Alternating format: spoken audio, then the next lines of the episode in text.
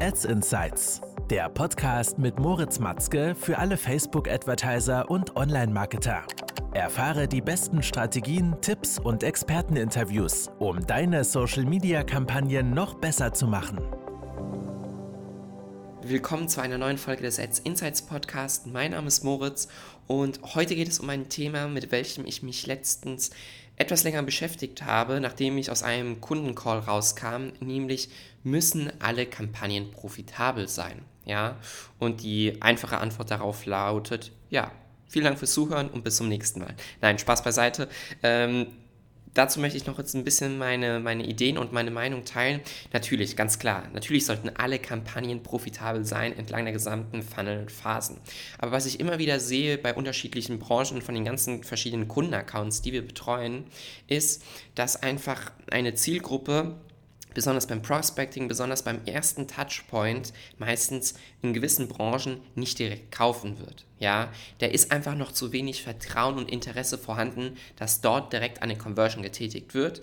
In vielen Fällen ist es so, wir können super profitabel Top-Funnel-Kampagnen schalten, also im Prospecting profitabel Neukunden gewinnen und äh, ganz genau darüber die Kampagnen skalieren. Was ich aber wieder immer oft sehe, ist, dass dadurch der erste Touchpoint erreicht wird, ja, das Vertrauen, Interesse aufgebaut wird, das Vertrauen und auch das Interesse am Produkt wird geweckt. Und die weiteren Kampagnen, die dann entlang der Customer Journey folgen, also entlang des Middle Funnels und Bottom Funnels, sind dann viel eher dafür da, dass darüber dann die Conversions erzielt werden. Das bedeutet, man muss dann sein Mindset etwas dorthin gehend ändern, dass die Prospecting-Kampagnen in dem Fall natürlich da sind, um Conversions zu erzielen, aber zusätzlich auch natürlich deine Middle- und Bottom-Funnel Zielgruppen dadurch kontinuierlich mit neuen Nutzern füllen, sodass diese dann wieder retargetet werden mit verschiedenen Kernbotschaften, mit deinen verschiedenen USPs, User-Generated Content, Testimonial Ads, da wird Trust und Vertrauen weiter und weiter aufgebaut.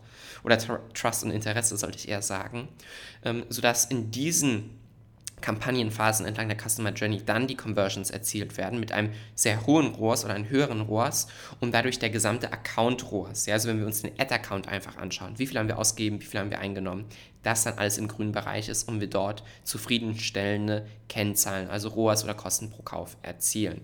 Deshalb, wenn du einzelne Kampagnen hast, die vielleicht nicht so optimal laufen, du hast aber wirklich schon viel durchgetestet, dann schau dir mal dein Gesamtbild an und überlege dir, okay, das Ziel sollte es natürlich immer sein, Kampagnen so weit zu optimieren und auch immer weiter zu optimieren, dass du die höchste Performance entlang jeder der Kampagnenphasen erzielst.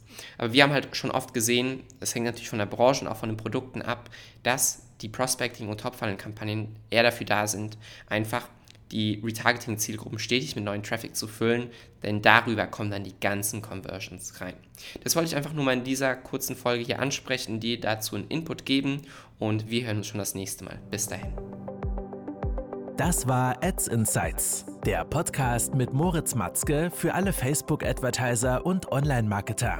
Du möchtest auch deine Social-Media-Kampagnen optimieren? Dann vereinbare jetzt ein Strategiegespräch mit den Experten von Matzke Media auf matzke-media.com.